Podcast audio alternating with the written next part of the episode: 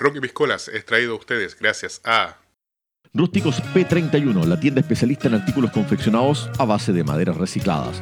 Aquí podrás encontrar servilleteros, portavelas, posavasos y mucho, mucho más. Seamos amables con la naturaleza. Visítanos y descúbrenos en Instagram como rústicos-p31. Rústicos P31, recicla, reutiliza y reinventa tu hogar. Reset Resto Game, el primer y único bar gamer de Ovalle, tu mejor lugar para comer, beber y jugar. Además, en estos tiempos de pandemia, delivery gratuito en toda la ciudad. Hamburguesas temáticas inspiradas en los mejores juegos y las clásicas de siempre, tablas, cervezas artesanales y tragos. Encuéntranos en calle Libertad 335, pleno centro de Ovalle o búscanos en Instagram como Reset Resto Game.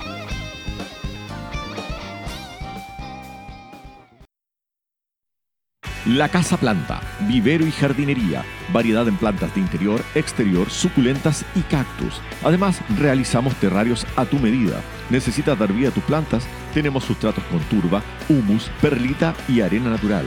Entregamos en Ovalle y enviamos a todo Coquimbo y La Serena.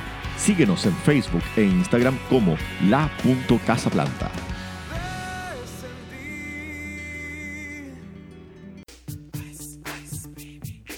Helados RU, los mejores helados del Valle del Limarí, 100% naturales y fabricados con energía limpia.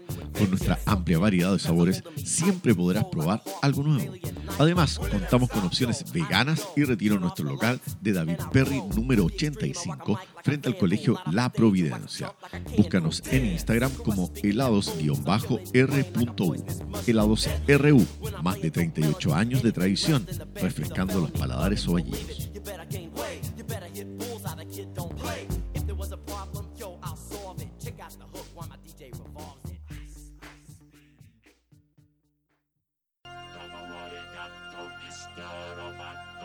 Cielcom Data, la tienda especialista en sonido e iluminación para todo el Limarí. Lo que necesites para tus eventos profesionales, bandas musicales, empresas, lo encuentras aquí en Cielcom Data. Las mejores marcas y precios bajos garantizados. Todo lo que necesites para desarrollar tus proyectos, los encuentras aquí. Y si tienes dudas, consulta con nuestros expertos. Visítanos en calle Coquimbo 313 o al teléfono 53262-3289. También síguenos en Facebook como Cialcom Data.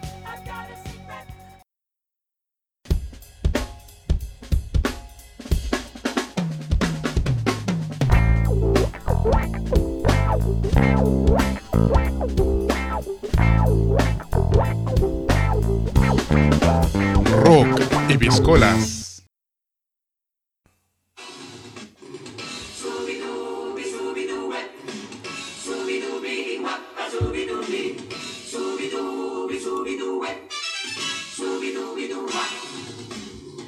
Y muy bien, sean bienvenidos a este nuevo capítulo de Rocky Piscolas.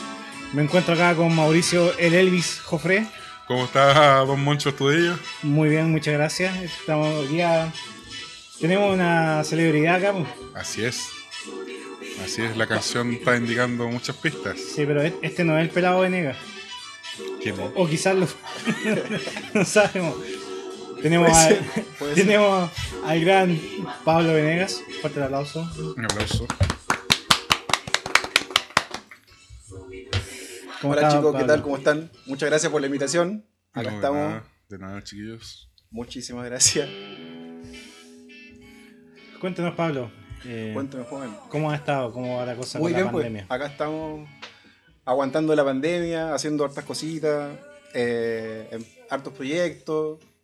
Y nuevamente agradecido por la invitación porque vamos a hablar algo que, que fue bastante importante en mi carrera, por así decirlo, juvenil. De ¿Política? aquellos Ah, tiempos. ¿Política? eh, cultural que parece que nunca le he hablado, nunca me han llamado para, para hablar mi, la historia personal que tuvo detrás de, de aquellos tiempos. Así que Bueno, es que antes, Nuevamente, no, antes habían podcast, pues, viejo. antes no había ni, No ni esta- Facebook. ni est- estas instancias de, de, con- de conversar, de compartir las anécdotas, más allá del proyecto en sí, que es interesante, Exacto. pero la, la génesis de todo esto. Tenemos acá el formador de todo esto. pues. Exacto. Al padre, al padrino ¿El padre de qué? de toda una legión de músicos ballenos que veían frustrados su- sus oportunidades sus musicales. oportunidades, pero hasta que no, hasta que apareció un gastrónomo. Cuenta- pero cuéntanos, para que la gente que no te conozca, ¿quién eres? ¿A qué te dedicas? ¿Qué haces? Bueno, soy Pablo Venegas. eh, soy. eh, bueno, en sus tiempos, lo que viene a la conversa, soy el. El iniciante, por así decirlo, de proyectos musicales de, de aquellos tiempos, 2007, 2008, 2009. Mira, eh, el carnet allá. el carnet a la, a la chucha.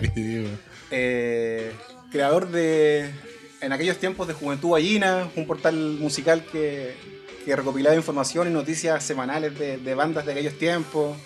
También el iniciante de, de la agrupación Limari Rock, eh, el, el gran Limari Rock de esos tiempos. Gran Así Limari Rock. Sí, una, una gran agrupación, mucha historia ahí vivida, mucha experiencia, mucha, mucha historia hay que contar. Eh, actualmente me dedico al- en, el, en el lado del, del emprendimiento. Eh, soy dueño del local San Francisco, un bar, que ya lleva cinco años acá en Ovalle. Así que apostando con ese proyecto, con otros más que estamos, que estoy ahí craneando, pero mm, y aguantando, aguantando los tiempos de, de pandemia. ¿Podríamos decir que te convertiste en tu propio jefe? Podríamos decir que me convertí en mi propio jefe. Bueno, saberlo. Eh, Así es. Oye, y por, disculpa, ¿y por dónde va el tema de la música que llegaste a Limari Rock? ¿Te interesa? formó Lima Rock en. Claro, claro, claro. Mira, es que son, son. Yo ayer estaba pensando hartas cosas. Por ejemplo, en, en mis tiempos, en los tiempos, yo estoy hablando de. Bueno, estaba eh, Di que fue como el- la tercera etapa musical que en la que yo estuve. La segunda fue La Juventud Ballina. ¿Ya? Y la primera vuelvo yo a los tiempos 2005, 2006, cuando me empiezo a iniciar en el ambiente como musical alternativo de Ovalle. Eh, a eso me refiero que son, son tiempos donde las tocatas en los colegios, los aniversarios, eh, eran como las primeras, eran como los primeros inicios a yo poder pensar en crear algo. Eh, ¿Tocaste con los Mister? yo partí con los Misters, sí, po Sí.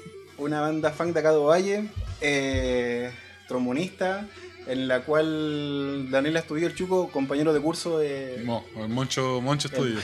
Moncho Astudillo, compañero de curso de la básica. Eh, fui, sí, pues yo, por ejemplo, estudié en el San Viator y en la escuela, en la escuela de música. En la escuela de música fue en donde yo aprendí a tocar trombón, por lo cual al par de años después me llamaron los chicos de los Mister para con el Valentín Para broncear. personaje Para eh, para poder cubrir la parte de bronce. Y esa fue la primera etapa, yo creo, en donde yo pude conocer de esos tiempos, donde estaba la Universidad de Santa María, el San Viator, ahí empezar a meterme en el circuito como de tocatas nocturnas que existían en esos tiempos. Pero esas alternativas de tocata solamente la ofrecían los mismos colegios eh, para poder eh, difundir los, los trabajos de los chicos. Era un circuito estudiantil, ¿no? Se Claro. movían eso. Exacto, Y no que era, era- bueno en ese entonces. Sí, po. Sí, no, se veían harto. Empezaban a haber tocatas en las discos, empezaban a haber tocatas Claro. en, la- en las plazas, hubo harto movimiento en ese sentido en esos años. Claro, pero quizás menos en las plazas. ¿sí? Por ejemplo, el 2000, antes, antiguamente, en todo caso, en el año 2000, 99, habían tocata arriba del correo. Sí, que Hacían era. unas cosas arriba del que era correo. entrete esa cuestión. Eco. Pero eso fue, claro, eso fue como una etapa antiguamente, yo no, no era parte de eso. Pero después se reactivaron los mismos establecimientos, eran como los que juntaban las bandas, y ahí era como la oportunidad de ver a los cabros que ensayaban todo el año para poder tocar en los, en los escenarios. Escasez, Aus, los, los del. House, no me acordaba de ellos, weón. ¿Te acordás del Aus? Sí. La Eh, del Muñoz también. Confort. Sí, no sé, hartas bandas de esos tiempos que obviamente ya no están muchas. Pero esa, como yo te decía, fue la primera instancia para poder, que me gustó, me gustaba mucho tocar y a la vez eh, escuchar a los chicos de las bandas. Y eso estamos hablando, como te decía, del 2005, cuando yo estaba en cuarto, tercero, cuarto medio. Y me gustaba tanto eso de que la única oportunidad instancia para ver a las bandas eran, pues, como te decía, para el aniversario. Estaba hablando como temporadas de primavera, invierno, Claro. cuando están como de aniversario. Y Sí. había que esperar el otro año para volver a ver Como en esta época, yo cacho, ¿no? Como octubre, Claro. de septiembre. Octubre es como el fuerte de la- del aniversario. Octubre y lo otro también era de repente en agosto el día del alumno. Claro. Y lo fue que tenía que esperar como un año para volver a ver la otra, otra vez las bandas porque los colegios la llamaban, lo llamaban. Y ahí fue donde como se empezó a ocurrir la idea de que puta la wea, y durante todo el año no se sabe nada de las bandas. ¿Qué están haciendo? ¿Qué están ensayando? ¿Algún tema nuevo? En esos tiempos no habían temas tampoco, eran puros covers. La gran mayoría eran puros covers, eran pocos Claro. los que tienen temas propios. Eran, sí, eran Los- muy nulos que Los tenían Asperger en ese entonces eran los decatados. Asperger. Pero Asperger no estaba el 2000... ¿En qué año nació Asperger? Por ahí. ¿Por ahí? 2006, por ahí. Pero Sí. que en ese entonces eran los decatados. Ya, verdad.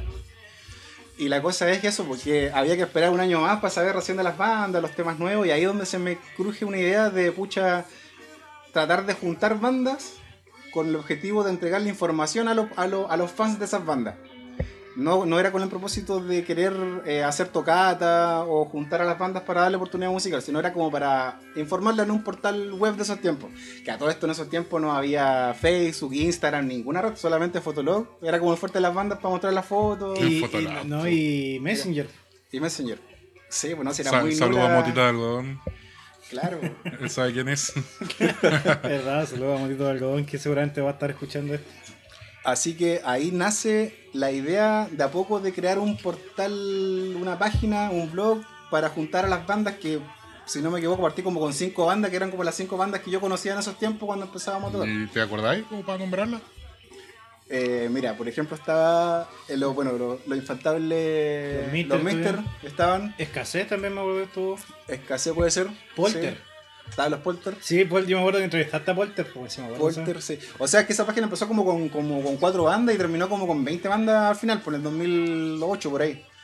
Pero nace la oportunidad de hacer ese portal web y que a la vez fue una experiencia nueva. No tenía idea cómo armar un portal web, no conocía tampoco mucho. Y como te decía, bueno, los contactos no estaban, no estaba WhatsApp, no había nada como para poder juntarnos con Claro. los chicos y armar algo o pedir la información. Era onda, juntémonos el jueves a las 5 y Exacto. teníais que acordarte. Y, convers- y conversemos. Claro. y conversemos de a poquito. Y claro, y ahí el patio de mi mamá, yo hacía una entrevista, eh, eh, una entrevista y las tenías que redactar todas y ese, ese copiar y pegar lo subía en- a la página. En el mítico patio de la Fray Jorge. En el mítico pático, eh, pático yo, patio, Patio. sí. ¿Quién no ha ido para allá? Pero no, fueron Mucho experiencias bien bonitas, Sí. que durante el tiempo se empezó como a consolidar más y las mismas bandas de esos tiempos empezaron a pasarse el dato de que mucha está este, esta página eh, dando información, así que podríamos ser parte de... Y después cuando ya como que se juntaron muchas bandas para entregar información, Tuviste una ya base de llega, datos grande. claro, ya llega la otra instancia que es, pucha, tengo los cabros acá, los estoy ayudando. Eh, veamos entonces ahora la oportunidad de darle, ver qué puedo hacer para darle oportunidad de tocata.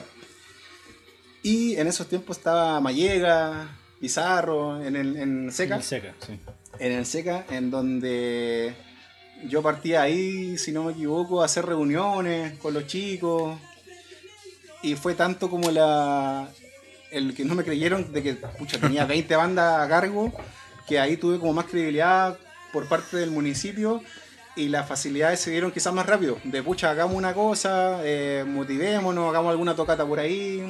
Y en ese ¿y tiempo ¿qué banda estaba- Tenéis así Igual un estáis arsenal. arrastra- estáis Claro. arrastrando mucha gente. Era Sí, como. Pero son, eran tiempos que no estaba el patio Eh, del Seca, claro. no había nada. Si la única alternativa era la Alameda. Yo, yo creo que en ese entonces lo que más debe haber impactado fue como la primera reunión de Lima y Rock. ¿Mm? Porque me acuerdo que nos prestaron una sala chiquitita. El Pensando, segundo piso. no, y pensando que, que con eso que dijo se van a juntar seis pelagatos. Sí, Y cuando cachó que llegó una patota como 40 hueones, no Claro. cabíamos, po, weón. Pero eso ya es de tiempo de Lima y Rock. Sí, pues, ya sí, más no, pues, no, pues, digo, cuando, como la primera reunión de Lima y Rock como tal, Ya, como Cuando- más formal, cu-. Claro, como más formal, cuando llegamos todos, Como agrupación. como ya. agrupación, claro, se encontraban con un piño curado tan grande, hueones, Claro. que la misma seca tiene que haber dicho, oye, ojo, en realidad se están moviendo estos hueones y llegan Sí. 40 hu- pendejos, hueón, a- Claro. así, hueón, queremos tocar, queremos armar cosas, es, es- es un número no menor. Exacto. Además, con, con el tiempo, yo creo que ahora, con las facilidades que hay de redes, debiesen ser más rápido en buscar más gente, más banda, pero para esos tiempos era muy complicado. Y era el dato, más que nada, los datos se pasaban en las mismas tocatas. Sí, pues, voz a voz. Exacto. Pero eh, empezó a hacer la idea, y ahí es donde nace la idea del Juventud Ballina en crear la famosa Noche del Rock Alternativo. Y ahí razón. esa fue la única instancia, o sea, era la era como la el objetivo del Juventud Ballina era crear una instancia musical y se hacía a través una vez al año eh, en la Alameda, en el espejo de agua, con las bandas que teníamos en ese tiempo en, en el portal. Cada año pasaba, se iban metiendo más bandas, así que la Noche del Rock 2 había más bandas y así empezamos a jugar. Creo que fueron tres noches del rock. Yo me acordaba de vos, pero sí parece que fueron tres. Fueron tres porque ya después cuando se metió Lima y Rock se hizo y se llamó Cumbre del Rock. La Cumbre del Rock, ahí mismo. Pero de a poquito pasaron los tiempos, se empiezan a meter bandas. En esos tiempos éramos todos de tercero o cuarto medio, la mayoría. Y eso fue bonito. me- me- es algo igual recordable, bien bonito, porque uno, al menos yo, eh, como iniciante de, pasé por hartos procesos de, de aprender muchas cosas, de conocer a los otros chicos, conocer estilos de música, meterme en el tema de, de gestión cultural, de condoros, de pelea ahí con los de municipalidad, no sé, había que dar la cara y esa persona era yo, pero a la vez respaldado por, por muchos Por chicos. todos, pues, sí.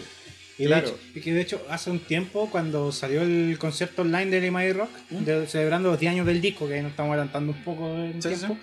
eh, hicieron una entrevista que estábamos varios ahí metidos en Zoom ese día. Ya, Y claro, el Oscar lo mencionó en algún momento que en ese momento, como los que éramos los más viejos de ahí, hacíamos múltiples pegas, pues así armábamos el escenario, bueno, movíamos sillas, sí, pues, y hasta de guardia de repente hacíamos nosotros, de boletería, de todo. Pues. Los, los más chicos en ese entonces, claro, ellos su pega era llegar, tocar y, y bajarse, ¿no? ¿Cachai? Pero Exacto. los que éramos más viejos teníamos que hacer más cosas, teníamos más, más responsabilidad en ese sentido porque también teníamos que respaldar al Pablo porque era la cara visible. Era arquero y Claro. delantero.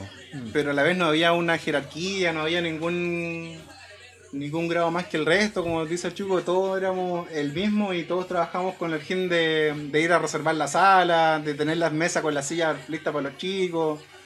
eh, y de a poquito con el tiempo, como te decía, se empieza como a, a- a- a- a fortalecer más como la, ese portal que todavía está activo, está- nunca, nunca más se cerró, está, está esa página todavía, juventudballena.es.tl.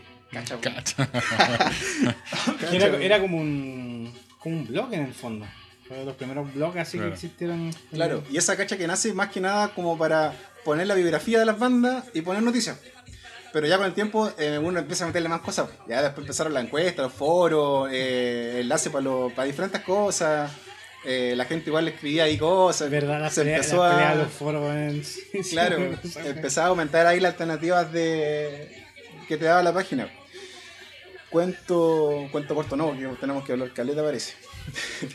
tenemos que. Y de ahí nace la idea de a poquito. Empieza a nacer el Noche del Rock Alternativo 1, el 2, el 3. Ya con el 3 yo creo que fue como algo. Hartas bandas, 7, 8 bandas arriba, para esos tiempos que tampoco era muy. Muy activa la posición, la muy, muy activo para. No era muy conocida. La- el tema de la página para las personas, por lo general siempre llevan los mismos fans de las bandas.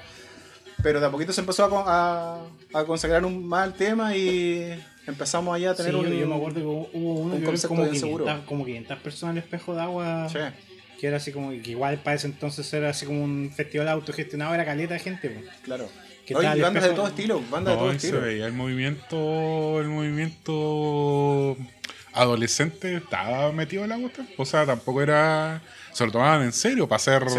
para ser niños, digamos, adolescentes. Exacto. No, claro, y Era- encima con, la, con la- esa oportunidad de, de estar tocando, claro, uno, uno mismo, ellos mismos se autoexigían y tenían que tener más ensayos semanales para dar un evento bonito para la gente. Así que nosotros nos metíamos ahí con el Benjamín, con el Benja del sonido, de la Muni, a organizar todo de temprano. Muchos aprendieron a hacer pruebas de sonido, a trabajar el backline, cosas que quizás los principiantes no sabían y ahí de a poquito empezaron a, Claro. a creerse mal cuento y a tirar el ensayo que hicieron durante el año al, a la Alameda. Y al mismo tiempo, al ver bandas que estaban sonando cada vez más pro, también le- Sí. les subía la vara. pues, no, ya, no, Exacto. ya no era una presentación como de colegio simple, sino que tenía que tener un poco Sí, más po. de preparación. Ya no era aniversario, Mm. tocata aniversario, era algo ya Claro. más, un poquito más formal, por así decirlo. Y como te decía, las mesas que se hicieron antes, como de reuniones, eh, ahí se, se trabajaba bien, se era hartos chicos, se, se buscaba las fechas de poder hacer esa tocata, si no habían tocata, pucha, hagamos reuniones para yo sacarte información a ti como banda y yo subirla a la página. Claro. Mándenme los fotologs para subirlo, la foto actualizada. Harta, harta experiencias se vivieron ahí, pues, muchas. Ahí. Así que no, bonita esa experiencia. Y después, con el tiempo, eh, si no me equivoco, Ullón trabajaba en el SECA, Después entró a trabajar ahí. ¿cierto? Ahí empezó a trabajar después la Ullón en el SECA. Y ahí empecé a tener la, la, la gestión con él directo. Y cuando él mismo igual supo que había un trabajo igual grande con banda, ahí ya nos motivamos más. Y ahí ya pasa a, a tener un receso, el receso ya definitivo en la- ese portal juvenil. Y pasa a algo ya más formal, porque ya en ese tiempo, si queríamos tener más oportunidades de música, de tocata, había que tener el tema de la personalidad jurídica. Para poder postular quizás a proyectos, cosas así, que para ese tiempo también para mí era algo nuevo que no conocía. Para todo era algo nuevo. Claro, sí. Así que ahí, del 2008 al 2009, en, ese, en esos años, eh, se empieza a formalizar más esa, ese portal que hubo al principio. Y ahí nace la era del Limarí, Limarí Rock. ¿Cachai? Nació como con, yo creo que con ocho bandas y terminó con muchas. Un semillero de talento gallino. Harto, sí. En ese tiempo había muchas bandas. Bueno, quizá ahora igual la haya, pero quizá ahora no está ese esa agrupación que quizás pueda organizarla. Ah, para llenarlos. Claro. Y quizás también la gestión municipal es muy baja en el tema de musical para Valle. Bueno, para- claro, hay- igual hay otras cosas que, bueno, lo hemos comentado con el Chuco anteriormente, que, bueno, el tema de la cultura acá se está como yendo para otra... para otra área. Claro, no, no, no tan... Bueno, este año se entiende que ha sido malo culturalmente, Sí. pero no, anteriormente igual. Pero todo- igual, 2014 para Sí, adelante nada. sí, era Muy- como- Muy, muy poco. Era muy poca la instancia de, de Claro. presentar bandas, porque estas generaciones del, del 2008 tío, salieron de la enseñanza media, estudiaron, se fueron, pero venían las nuevas generaciones y que no, no tenían, no tienen... Exacto, esa alternativa. Eso, claro. O sea, esa opción quizás desde 2014 en adelante la daban, pero solamente se daba por temas de. Oye, o sea, aniversario de Oye Cultura, cuando hay que telonear alguna festival en la plaza, ahí se, se ponen las bandas, pero un festival que sea solamente alternativo rockero de Ovalle nunca más existió. Así que por ese lado fue. Es difícil igual para, para varios chicos que quizás quisieron eh, seguir teniendo más alternativas. Sí, pues no tienen la vitrina que, que tuvieron, Exacto. lamentablemente. Pero como te decía ahí, de ahí después se forma el, el Limarí Rock, ya una agrupación más seria, había que juntar ahí, me acuerdo ese día que esa noche, en el SECA, al fondo en el salón, eh, donde teníamos que juntar a los 14 cabros que tenían que firmar, ver bien quién iba a ser el secretario, el presidente, el vicepresidente, ir, organizar todo rápido. Eh, con ministra de fe y ahí ya se empieza como a ahí todos ya pasamos como a, un- a otro nivel por así decirlo a pucha ya tenemos ahora una agrupación más seria más formal que podemos de- postular a más cosas Del amateurismo al un poco Claro. más profesional. Exacto. Y ahí cambia, y ahí ya uno se, se empieza quizá a comprometer mucho más eh, con cosas que queríamos hacer después. En esos tiempos igual uno estaba con tiempo, yo era tercero, cuarto medio, eh, había tiempo como para, para formar esa agrupación, Claro. cosas así, ¿cachai? Pero Eh, Lima de Rock no es, ya estábamos en la U, ya. Sí, el, sí, en todo caso, 2009 estábamos ya afuera. Pero aún así se hacían los tiempos, los viernes en la noche, los viernes a las 6 de la tarde en el SECA, ya era como algo, un panorama para todos que Cuando, había reunión cuando volvían todos de la U a Valle. Sí, po.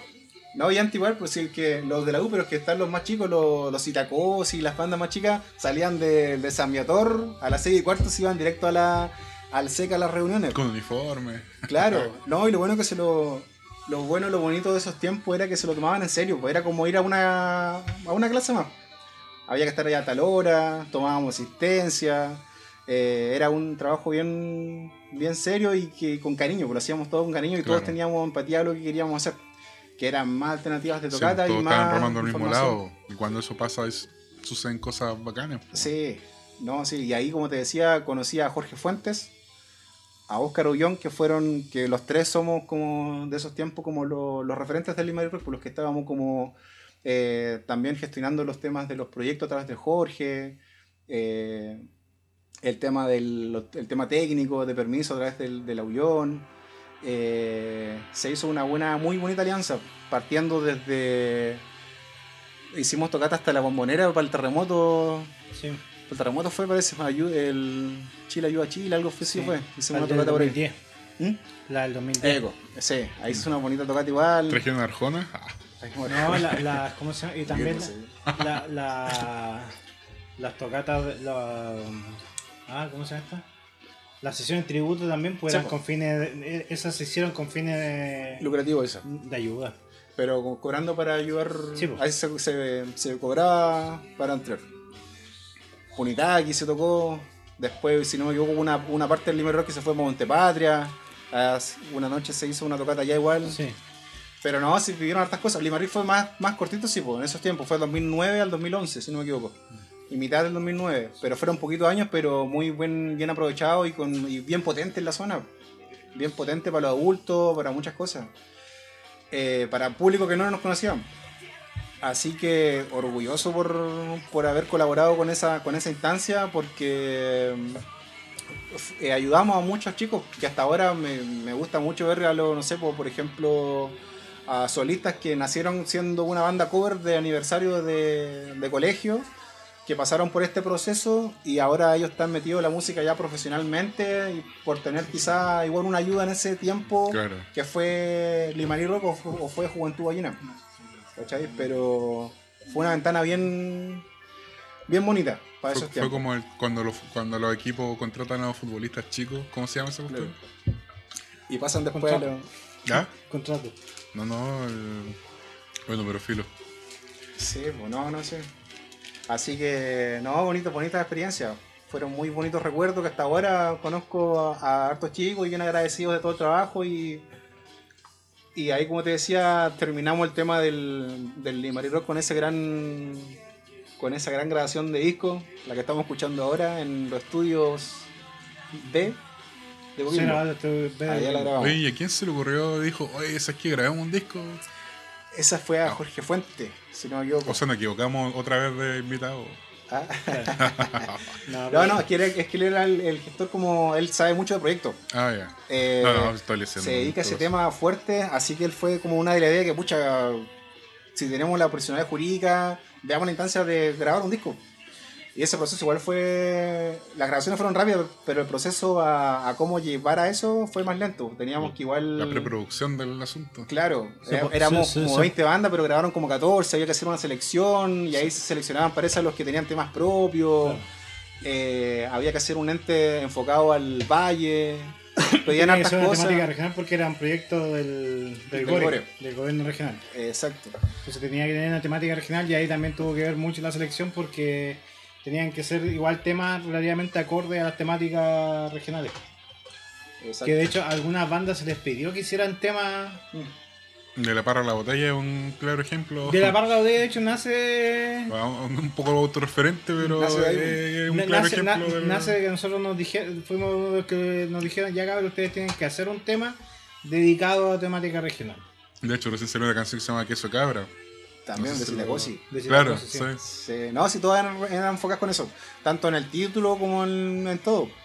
Pero ese fue como el, el objetivo que antes de terminar la, esa Limarí Rock 1, por así decirlo, eh, fue, el, fue el gran golpe que, que dimos a la comunidad, porque se cerró con un evento grande en la plaza. Sí, pues, que ahí Fue- tocó- fue bien bonito. Hasta Carlos Cabeza. Carlos Cabeza cerrando.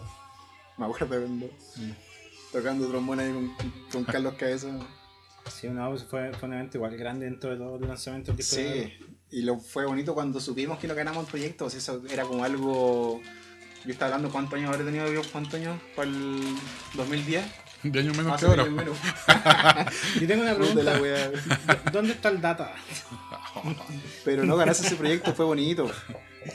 Fue algo nuevo para todos nosotros, no sabíamos tampoco cómo, hasta cómo se cobraba. pues, había que cobrar la plata para ir a empezar a distribuirla, juntar las boletas de los buses para justificar todo el tema. Ya, No, en ítem copete, ¿cuánto gastaron?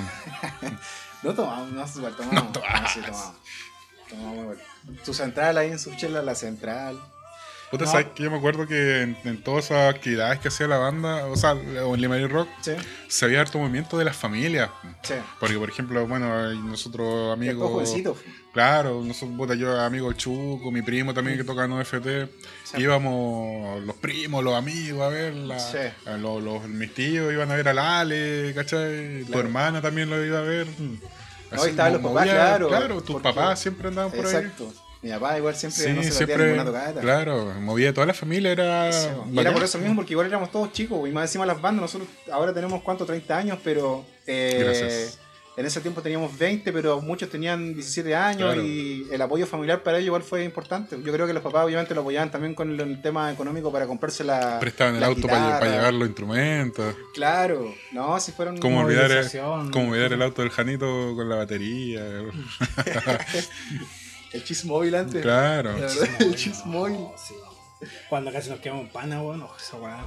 El pugara para arriba, ¿o ¿no? Íbamos llegando, claro, y casi nos quedamos en pana, weón. Íbamos, eh, íbamos en el- No me acuerdo cuál- qué marca era, pero eso. Daihatsu. De esos paneles de molde de los clásicos. Sí, weón. Y móvil. todo adentro del auto atrás, weón, con los instrumentos abrazados, así, weón, para todos lados saltando, porque no ten- tenía asiento adelante nomás, weón. Y casi nos quedamos en pana, weón, y menos mal que agarramos una bajadita y partido de nuevo y llegamos donde teníamos que tocar, pues, weón.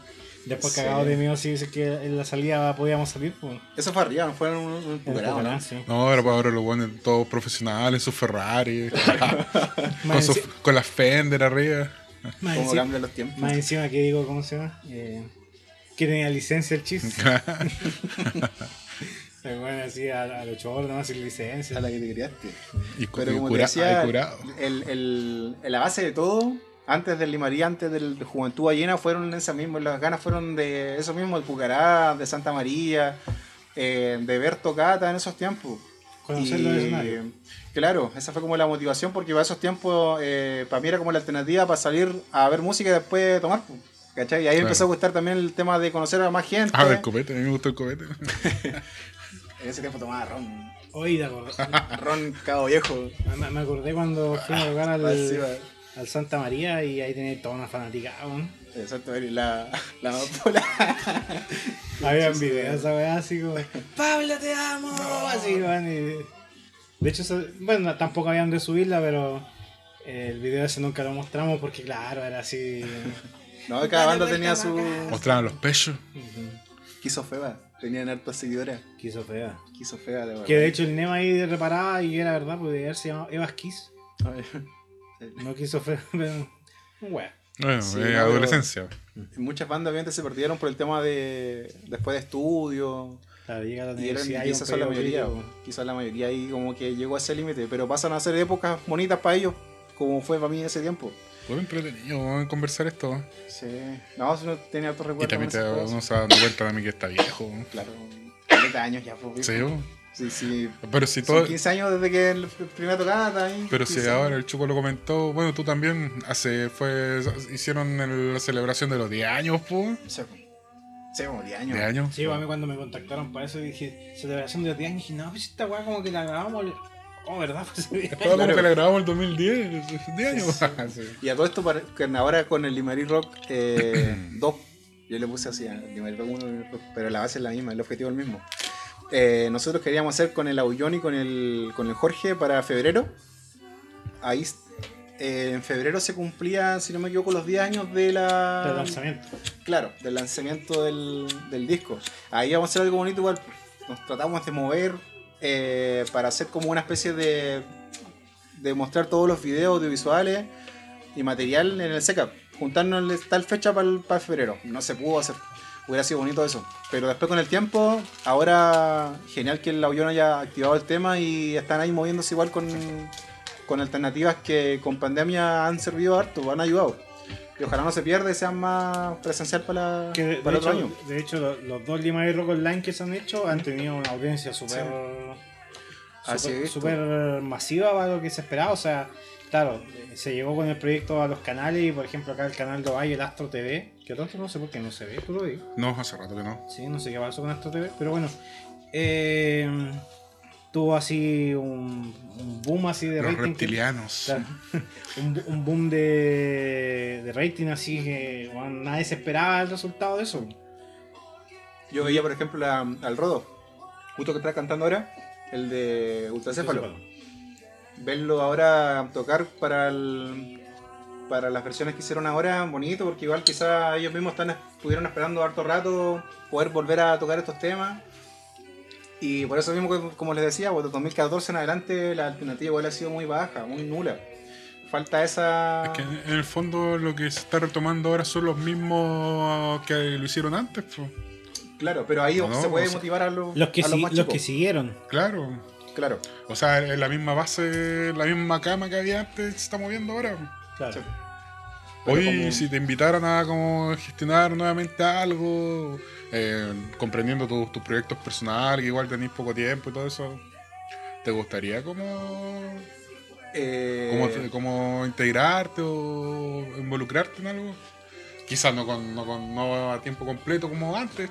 Claro, mira, si la otra vez igual se trató de hacer algo, se me presentó la- esa oportunidad, pero eh, no puedo. O sea, no, no está, está las ganas, obviamente, pero Sí, porque se, comprenden los tiempos Claro. y las obligaciones de adultos. ahora sería bonito que siguiera esa, esa agrupación como, como sigue, pero um, mi proceso fue hasta ahí. Mi proceso Sí. duró el 2012. Yo lo que tenía que durar. Eh, claro.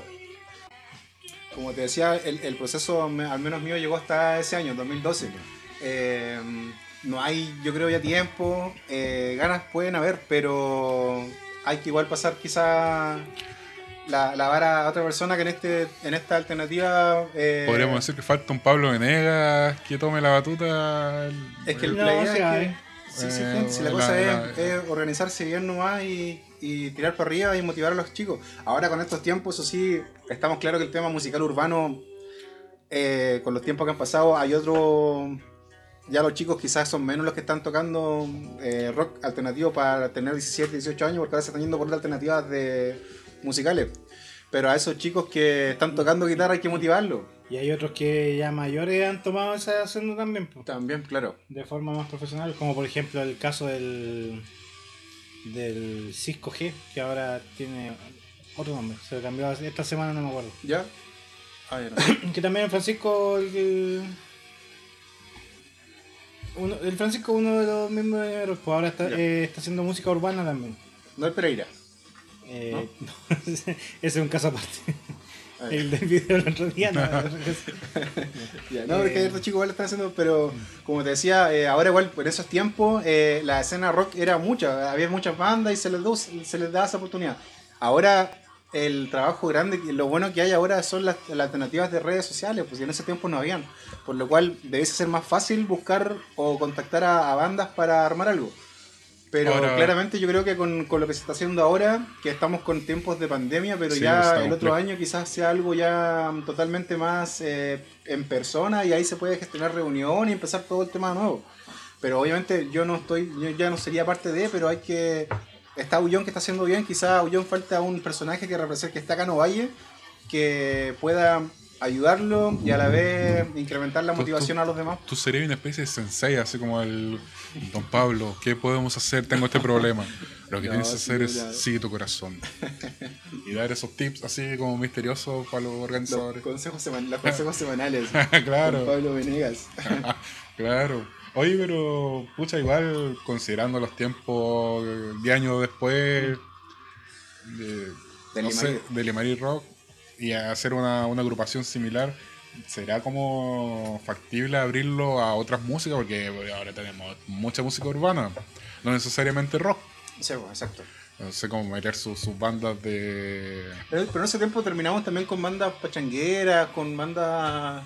Estaba, estaba hasta una agrupación aparte paralela al Limari Rock, que eran los Metal Empire. Empire.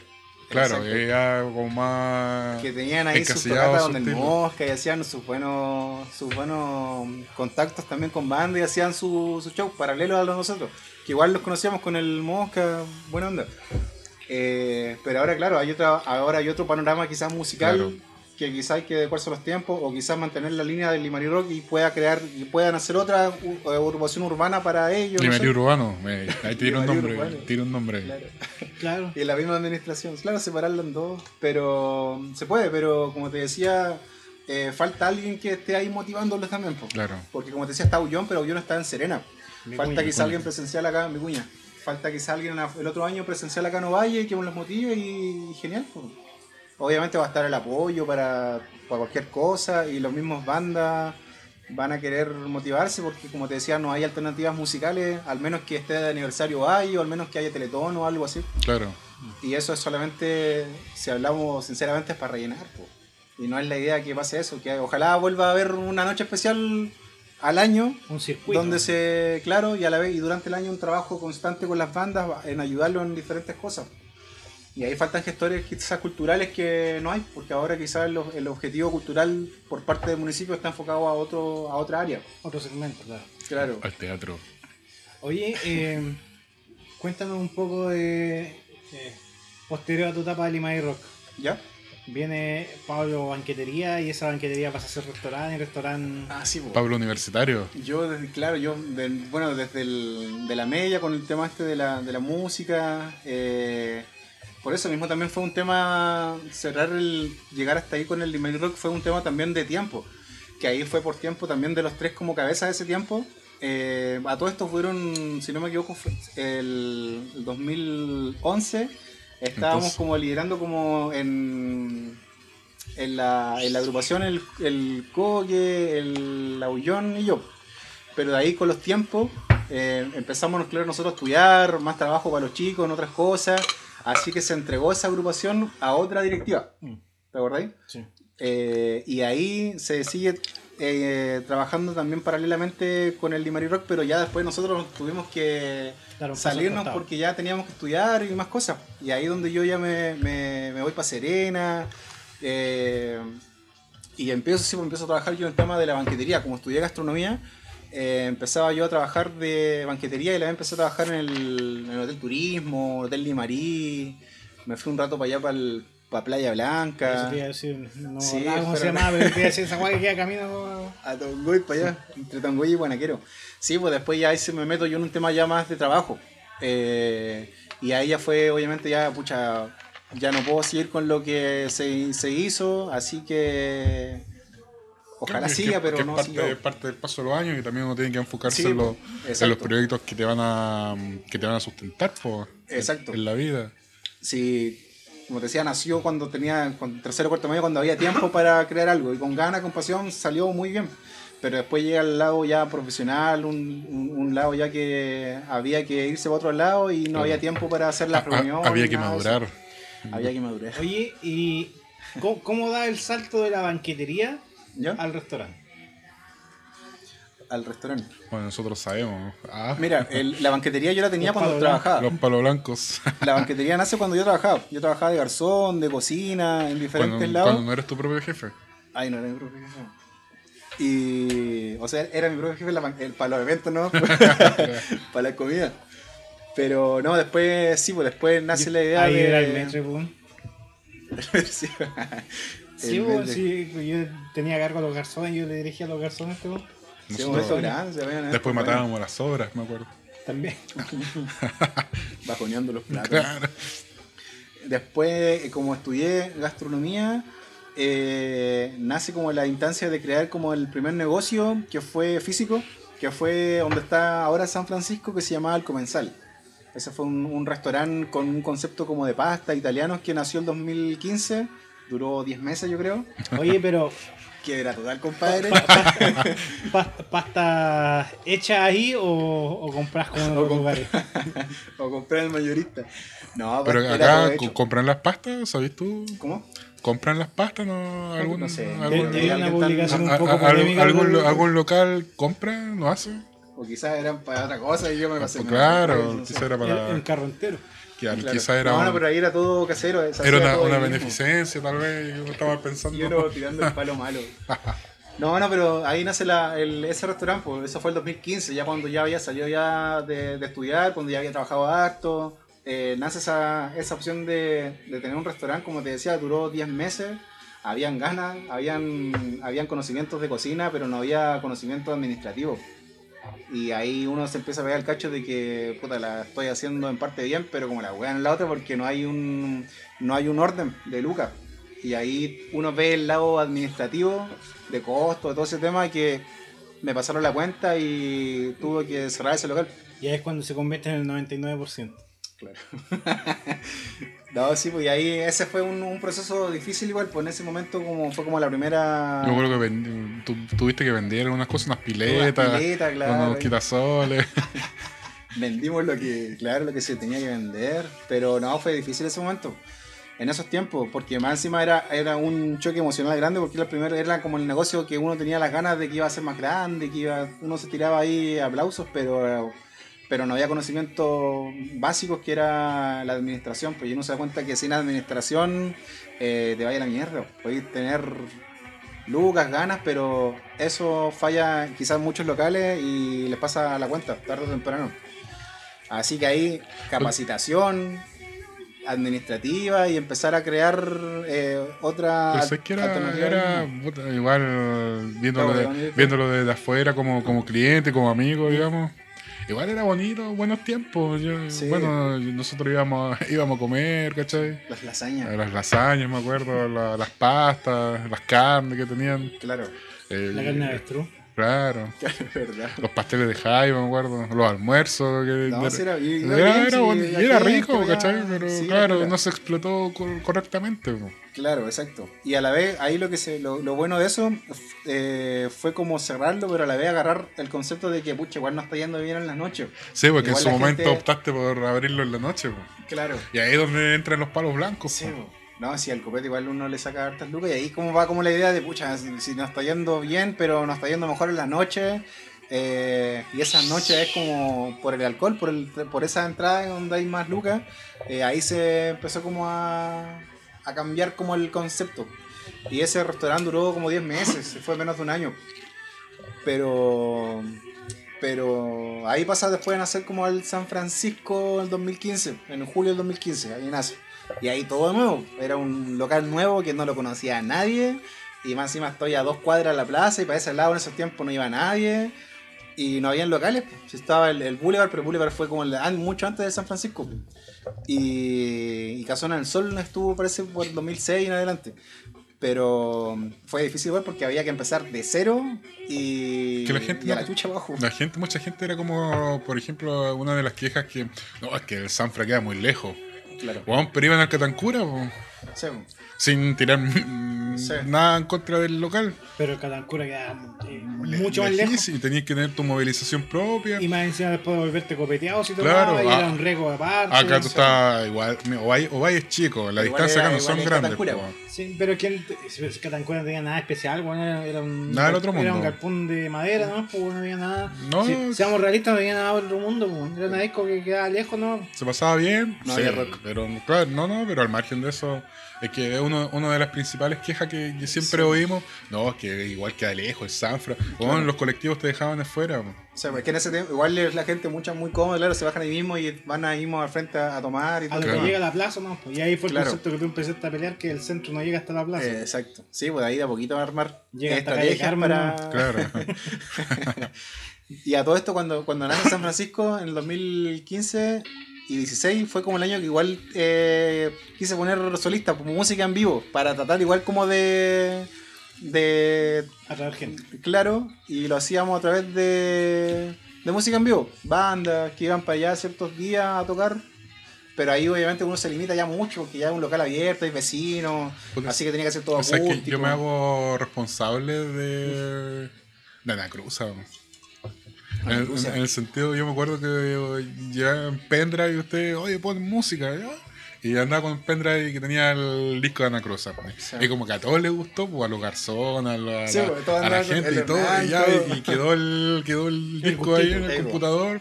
Y siempre ponían, hasta que trajeron Anacruza. Sí, po. Eso es verdad. Lo trajeron y fuimos y estuvo bueno. Estuvo impecable. estuvo bienito. Natalia Corfet igual fue con un tema como de, de estilo de jazz, pero con Ana Cruz fue el, fue el bueno. Ana Cruz igual lo quisimos llamar después, para el año después, 2008. Ahí no se pudo. Pero fueron ellos, buena onda. 18. Son de acá de San igual, pues uno, el loquito, el, El gato, vocalista. El Oye, gato Caboya. También tuviste una etapa de stand-up, de show de. ¿Cómo se llama? De. Ella eso como productora. Claro, como, Como productor. productora Trajiste al eh, comenzar, ¿o ¿no? stand-up Ah, sí, pues, al comenzar la banquetería, después con el año, claro, quise hacerla como una productora de eventos. Y ahí traíamos, claro, trajimos a Remigio Remedy, a Rodrigo Villegas, al San Francisco, y como que la cerré en el teatro, eh, con los de Morandé con compañía. Ahí se hizo un evento grande en la... En la Desde el muro, de la muralla, eso, eso bueno. Sí, pues, eso era el Kurt Carrera, el pájaro Sí, el Tututu. Tututu, el Rodrigo Villegas y la Belén Mora. ¿Cuál Los Rodrigo Villegas me suena? El gordito grandote. No el guatón de la fruta. No. No, no, no. Ah, no, ya sé el sí. Yo fui a ver el Sanfra, todo entrete, todo bueno. La verdad, po. De hecho, me sacó una foto con el compadre. po. Y después, Bueno, y después estábamos ahí en el, en el escenario sacándonos la foto. Ya. Y yo soy más o menos la contextura del weón. po. Sí. Y después estamos ahí posando la foto y el loco me dice, esta foto no la voy a poder subir. Y yo lo miro, oh, el buen pesado. Dije, yo, ¿y ¿por qué me dice eso? Ya. Porque va a pesar muchos megas. por, por, los- por los. Por. Ay, me caí la risa. Oye, el. Bueno, quizá entrando en una cosita, una cosa ahí un poco más personal, con eso tú también tú le, le cumpliste unos sueños a tu abuela, pues, ¿no?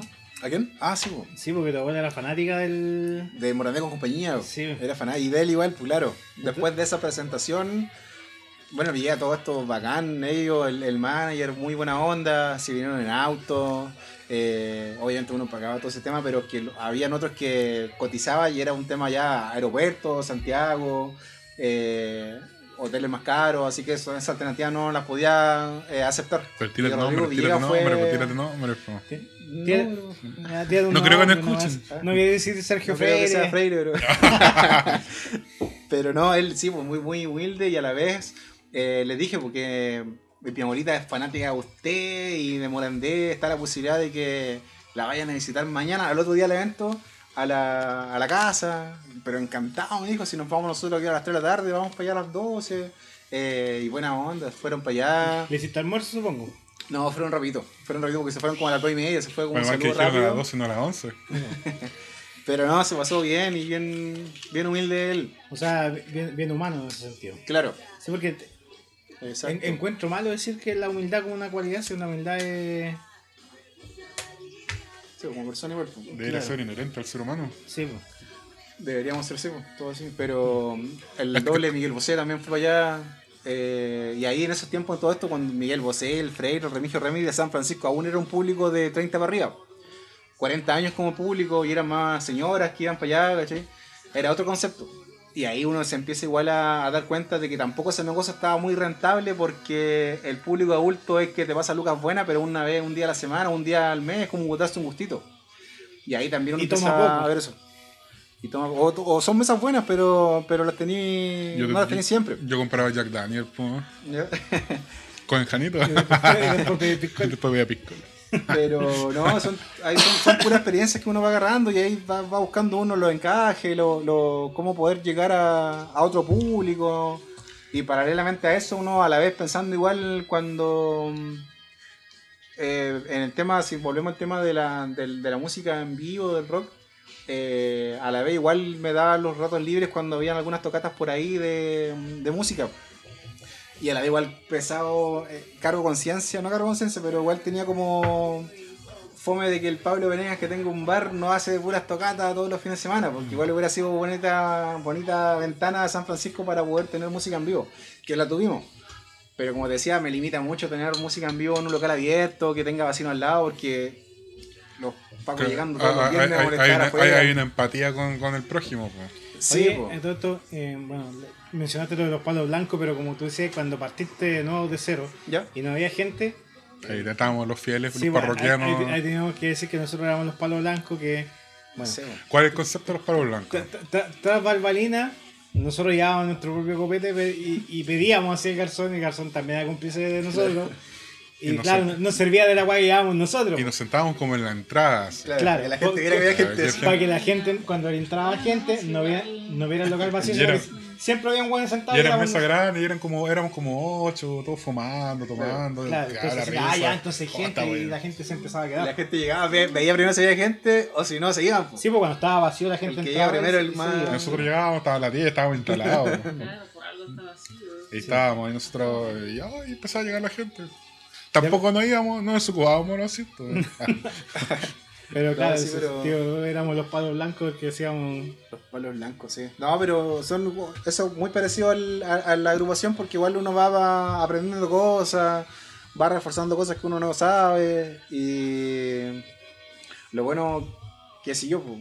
así que todavía sigue activo y, y estamos bien activos ahora para, para este año que viene. ¿Y ¿Cuál es el concepto que tienen ahora como local? ¿Están, están enfocados al, al público joven, al- a, no la, a música easy. urbana? Pero, puede ser ahora, en verano va a ser este bici, lo más probable. Por todo este tema de resolver mesas, ¿Dó- ¿Dónde está mi, mi tarjeta de membresía, doctor? Todavía estoy esperando. La y, el, y el 858. sticker igual. Sí. No, el, el me tenía la tarjeta y nunca me la pasó. Después, cacha que. Después yo la el- platifiqué, pues, La bacán. negra, ¿no? ¿Te Una negra, sí. No, después en 2018 ya cambió el concepto ya del bar, cambió un público más joven, eh, porque ya teníamos que hacerlo así. Eh, hasta que una persona, no sé quién habrá sido esa persona, nunca la voy a hacer, hasta que le ponen el, el seudónimo de Tío Sanfra al San Francisco.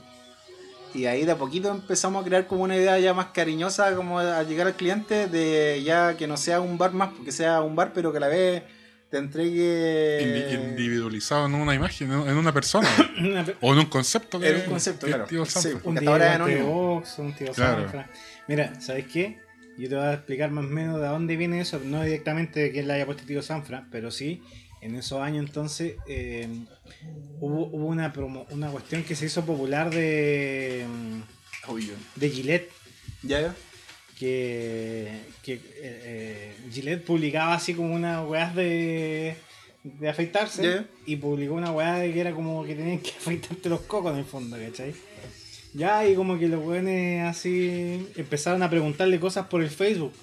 Entonces Ah, le ponían así, oiga tío Gillette, y hay, hay un meme famoso la weá y sirve para la pichula, y está escrito así, y igual le responde súper cordialmente, así como, amigo, mira, y, así, y el weón así, oiga, sí, pues igual así como súper así cordial para responder, siendo que lo está agarrando la weá, pero weón, Claro. su- su pega era responder la weá. Sí. Entonces weón así como que responde súper amable, y weón así como... Sí, yo también cuando, Tío cuando llegó WOM, a Chi- a- el tío WOM. Es que el tío Wong es lo sacó como- de ahí, pues. sí, es como, Si- claro. Si, todo partió con el tío Gillette.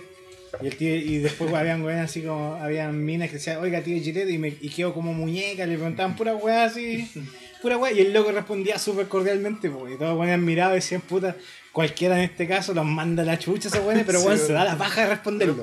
la pega. Claro, y ahí empezó como el tío del Gillette, y después claro, como dice el Mauri, apareció A el tío Wong. Claro, y las empresas como que cacharon que tenían Claro. que generar un- el tío empresa. Un concepto amigable y Que era un cercano. concepto más amigable y cercano, claro, que lo acercaba. Tío cooperativa. Entonces, tío, Bio, Bio. El tío Roque Piscola está acá. Acá hay dos tíos.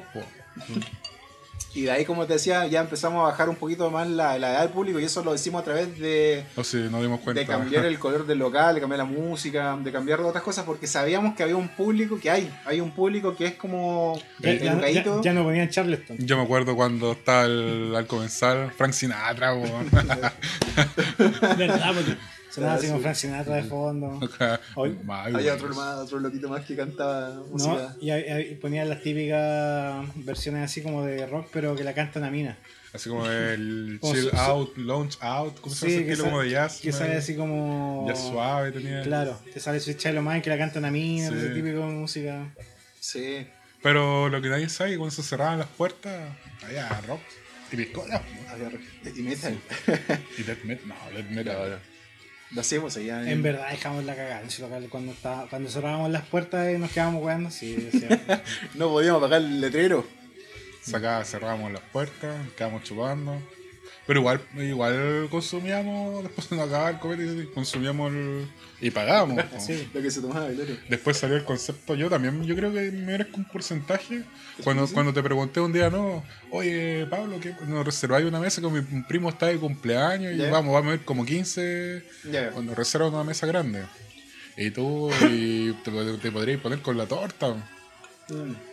Y la hicimos, pues, y después quedó con el concepto, ven a celebrar y, Y te tío la torta. te regala la No, sí. torta. Sí, excepto a mí. Por cierta Que cantidad. se me la, que me la dejó, y la de- más encima el culiado la, Más ten- encima la- del líder, pues. y la tenía adentro, weón, y el culiado no la quiso sacar. ¿Se acuerdan? Sí. De hecho, todavía está así media verde. Ya. Oye, entonces, eh, ¿damos por cerrado el primer bloque? Sí, no, para hacer el primer pichecito. Vamos por el primer pechecito de la noche El primer entonces. cuchillo de la noche. Nos veremos. Bueno, para ustedes va a pasar un segundo, para nosotros va a pasar un rodillo.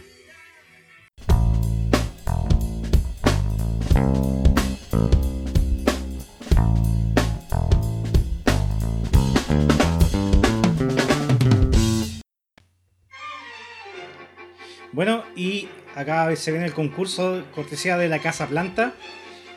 Llegamos eh, los dibujos de DJ Guante Box. Tenemos dos finalistas porque a otros que tuvimos que descalificar porque no cumplían O sea, no cumplían con los estándares de respeto. de respeto hacia otras personas. En el fondo eran imágenes impublicables.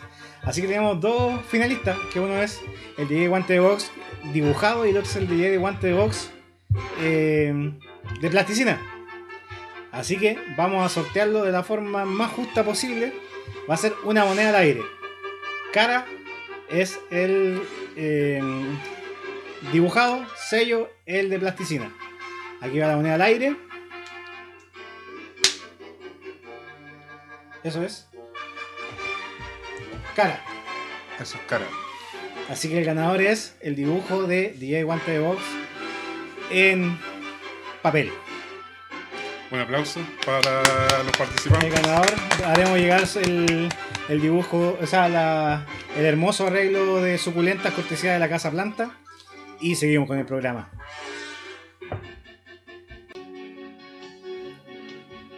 Era feliz en su matrimonio, aunque su marido era el mismo demonio. Y estamos de regreso con el segundo bloque de Rocky Piscola. ¿Por qué estamos escuchando esto, Don Moncho? Porque hoy día, mi estimado Elvis, estamos celebrando el Día de Salo Reyes. ¿Por qué es el día de Salo Reyes? Porque cada 9 de noviembre, como siempre sin tarjeta, recibe su ramito de violetas. Y es conocido, de hecho hace varios años ya que es conocido el 9 de noviembre. Ya lo recibió ya. ¿eh? ¿Ah? Ya lo recibió ya. Sí, pues ya, eh, sí. ya está, está patentado como el Día de Salo Reyes, pues bueno, en todos lados. ¿Y son bonitas las violetas o no? No sé, no sé por qué nosotros hoy día conversamos con la onda, se nos viene a la mente las lavandas, weón. Como que no tengo la idea de cómo chucha la- Puta, unas rosas por último. ¿Cómo no, se- pero no Qué sé. googlearla ahí, weón. No sé, pero yo me imagino, no sé por qué se me da un ramo de lavandas. Y por, como siempre, sin tarjeta. eh. Pues te dije, como siempre, sin tarjeta. bueno, Pablo, en este segmento vamos a conversar un poco más de tus gustos personales musicales. Ah, Musicales. No, no, no, no vamos a entrar en esa No, otra ¿para área tan íntimas. No, tres más allá. Claro. Los gustos musicales. Sí. Pero te tenemos, te tenemos un, un- un clásico de este programa que es la pregunta condicionada. ¿Ya? ¿Cómo así? Cuéntanos, respóndenos por favor, ¿cuál es la mejor canción del disco Lima y Rock y por qué es con punk y cerveza? ¿Verdad? Esa es la pregunta condicionada. La mejor, el mejor tema. ¿Y por qué es con punk y cerveza? ¿Y por qué es con pan y cerveza? Porque si me marcho ahí, yo creo que ¿Te cagáis de pena? tendría que ser. me cago de pena con, con eso. Buena banda esa, buena. Sí, yo creo Buen que tema. fue un Fue acierto uno el tema. del. Sí, fue Yo- uno de los aciertos bien buenos, al menos para, ese- para el estilo punk que, que tenía Juan Pablo, el Mendoza. Eh, ese mismo. Ay, Me DJ marcho DJ ahí, pues, weón. DJ Guante de Box está un balazo hoy día, te lo Menos malo, eh, Salo Reyes. uy, s- Yo no sé si al final regresa o no vaya o no. Ahí no caché esa no me acuerdo de esa última parte. Parece que dicen ese regreso Valle, cagado de pena. Sí. ¿No? ¿Cierto? Ya. Qué horrible eso no vaya, weón. Algo Con tiene esta cerveza. ciudad de mierda que Pe- todo. pe- Y, y el pan en ese tiempo igual era. Habían hartos, sí. Hartas bandas punk, hartas bandas contestatarias ahí. Y esas eran como los. Y esa fue una de las. del estilo que se puso ahí en el Limarí Rock, porque. con esa banda. Con los Sancho. ¿Tú sabes por qué se llaman Sancho? No, no sé por qué se llaman Sancho. Yo lo sé, pues bueno. ¿No anda a ver con Sancho Panza? No. Hay una película ¿Mm? que está hecha por los mismos weones que se. que. ¿De tinto verás? Ah, No, que, que hicieron después South Park, ¿Ya? ¿ya? Y que se llama Orgasmo. Y que se trata como que los weones están. gra- es como un superhéroe porno, por así decirlo. Ya. No es nada explícita la película, pero son puras weas. Así, weas tras weas. Como el- igual como South Park. Y entre ellos aparece un personaje que se llama Sancho. Y que era así como un Latin lover, un buen latino, pero la única wea que decía como decía, I am Sancho. En todas las películas culiadas Ya. aparecía varias veces, pero solamente decía esa wea. Y de ahí lo pueden sacar la idea de Sancho. Ya, ya, Y te dijeron. Sí, porque el, Nico Radegui era muy amigo de ellos. pues. Y cuando una vez como carreteando con ellos en la casa, el Nico contó al Nico esa wea, pues bueno, así como... Dale. Ah, bueno, no sabía. Y yo cachaba la película, pues dije, ah, pero me estáis jugando es por. Cuando me dijo, no, una película que se llama Orgasmo. Y dije, ah, me estáis jugando es por el weón del Sancho. Me dijo, sí, pues por eso. Ah, Ah, bueno. que todo esto lo, lo recomiendo para quienes lo hayan visto, una película de humor súper hueona. No tiene nada, nada, Nada grotesco en todo caso para que- por el nombre, porque el nombre es como que te incita a que es una weá media Eso, porno. También de Zambia. También de Zambia Sancho. Sí, po. Anda a hacer panquetas en Zambia, po, weón. No, pero igual tenían su... Pero ya salido, ya parece. Ah, No, es igual andaban de bototo, todo así. Dentro de lo que se podía hacer. Porque estaba, ahí estaba el, el Mendoza, el baterista también El era. baterista, ¿no? el bajista, el Jaime. El Jaime Gol. Ah, Mm. Sí, pero los tres de ahí. ¿Y ellos hicieron tributo, bueno, no? No. No me ¿Sancho hizo acuerdo. tributo? igual, no. igual andaban con bototo dentro de lo que el uniforme lo permitía, ¿no? Sí, po. Pero sus bototos Con- punky así con- y metió los pantalones. Claro, dentro de los eso imaginaba. Sí. Sí. Como los raperos con, con, con el uniforme al pantalón le ponían el bolsillo a los lados. Pero igual tuve mi tiempo panqueta. ¿Y qué está escuchando ahora, Pablo? Pero algo que se pueda contar, ¿no? ¿Qué escucho yo? No, yo he mantenido, yo he hecho que toda la vida los mismos, el mismo estilo musical. De siempre, o sea, desde de la media en adelante. ¿Inti el mismo estilo. ¿Qué es Inti Illimani? Y Yabu puede ser. ¿ah? Y Yabu me gusta mucho. Eh, en los temas musicales yo soy como más. Me empecé escuchando rock latino clásico, pero el fuerte que me gusta siempre es como la, el ska punk. El ska punk, un, un- un estilo no muy conocido, al menos el ska, por así decirlo. El punk, obviamente, música contestataria, más rockera, pero me gusta mucho el ska. Una base como media jamaicana, africana, rápida, contratiempo. eh, en donde, no sé, pues están las bandas más relevantes. Escape.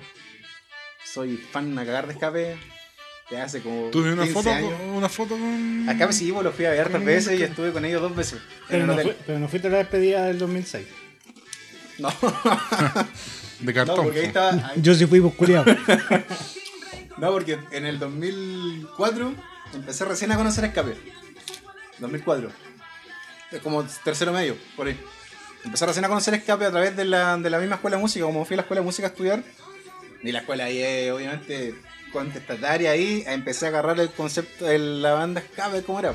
Y el 2006 yo, eh, como era, estudié en el área de la cátedra de trombón, el mismo día que estaba tocando escape, yo estaba en la Quintana, en una en un como conglomerado de orquestas sinfónicas a nivel nacional. Y yo sabía que estaba escape en el estadio ese porque se estaban despidiendo yo. Sí, pues, Era como la primera eh, despedida que pero, pero no era el estadio, era al lado de la pista atlética. Ya, eso. Y yo estaba tocando la ventana, puta, weón. Estaba tocando Mozart, y, y estaba escape allá. Y no los pude ver. Pero ahí no era tampoco tanta la euforia mía por ir a verlo, porque estaba yo recién metiéndome en el, en el, en el escape. Pero desde ahí en adelante el escape es como mi fuerte musical, me gusta mucho. Los Calierac, los, los escape, eh, después no sé, pues se le metió un poquito más, más pachanguera, los auténticos decadentes. Ese como estilo me gusta mucho. Escáner, escalera. Scanner, escalera. Toda la, Ah, wea. esa vamos a contar, esa vamos a contar una vez que estábamos De en la casa del Venegas y hicieron así como la cultura chupista pide nombre de banda de ska. Ya, y partieron así con bandas reales, pues así como escape, escalaria aquí, y de repente con escáner y luego cuando la escalera, escabeche. Y deben existir por. sí. y eran puras weas así, estábamos cagados de risa, weón. Y nadie perdió porque deben existir todas esas bandas. weón. Eh, no, sabes que yo iba a contar una historia súper triste. Quizás tú vas a contar historias más bacanas con escape. Pero mi historia es que cuando yo fui al concierto, a mí me regalaron la entrada, me acuerdo.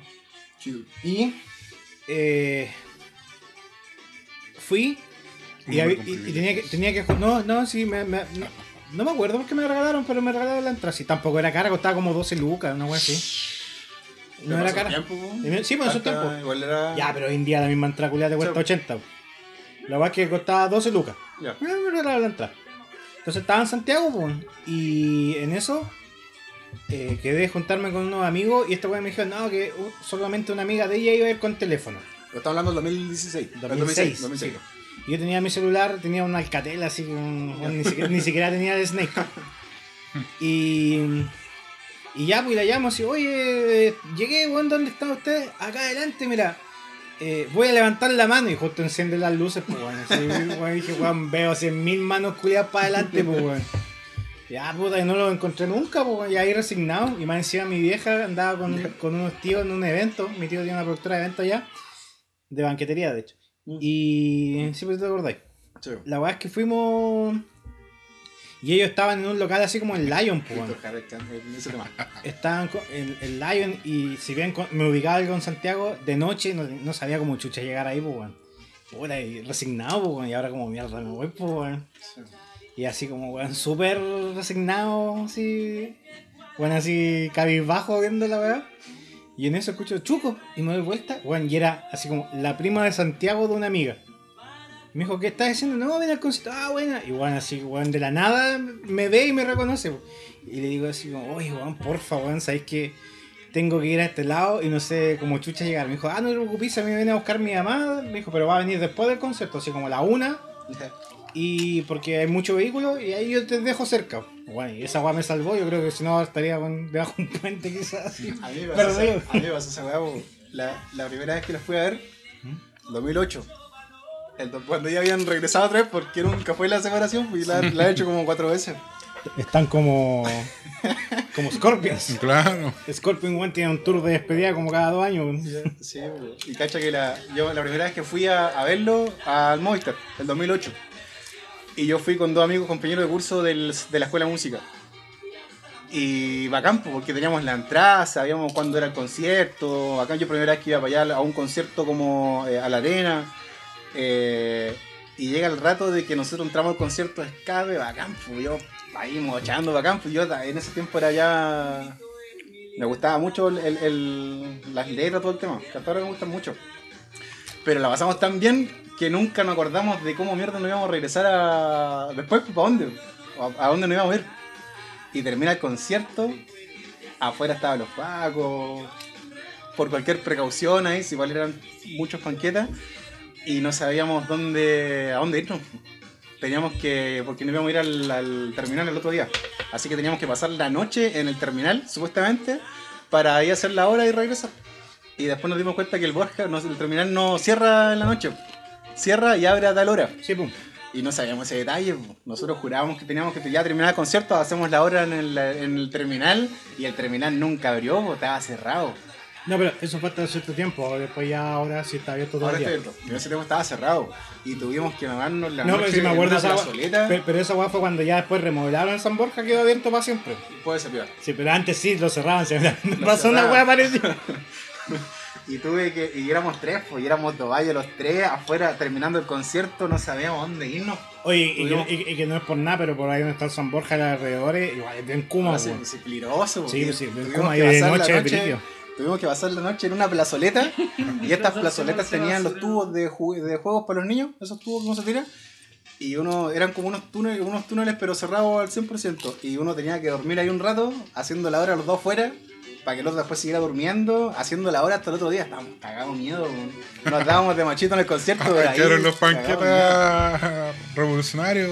Pero no, pero ese es como el estilo que al menos me gusta de mucho, es ese, el, el- los fabulosos Kylax, los escape, los auténticos, es como una música que nunca la he dejado de escuchar y me gusta mucho. Además la letra contestataria y, o- y con argumentos muy buena. De hecho, creo que esa fue como una de las últimas veces que tocaste trombón en el tributo de los Kylax, ¿no? Sí, pues, por ahí puede ser, el 2010, por ahí, pues, para, los, para el fruto. Auténtico. No, sí, pues, y ahí el trombón, claro, yo por ejemplo, en el, el fuerte cuando estudié... La eh, canción que elegí. cuando estudié trombón, el fuerte que lo pude exponer musicalmente fue a través de ustedes, de los Mister. A Oye, través de los fabulosos. No, pero trombón no, claro, ya era UFT, ya. Bueno, quizás tocó el Mister en realidad en vez de Manzana. No, bueno, que igual tocamos, te acordás, tocamos en el San Viator, eh, Sí, tocamos en los- en los- cuando empezamos, por las tocatas. Mira, yo voy a contar una weá. Acá. Oye, yo he visto weón a weón. no. Y este weón con el Valentín. Teníamos toda una presentación armada. Y estos weones tenían los temas los que tenían que tocar. Porque no tocaban en todo. Estaba todo programado. Y teníamos los temas, ya to- tocan en este tema, en este tema, en este tema. Entonces había un espacio como de dos canciones que no tocaban y después volvían a tocar. Entonces estos weones, el primer tema, se quedaron arriba del escenario. Y se bajaron para el segundo tema.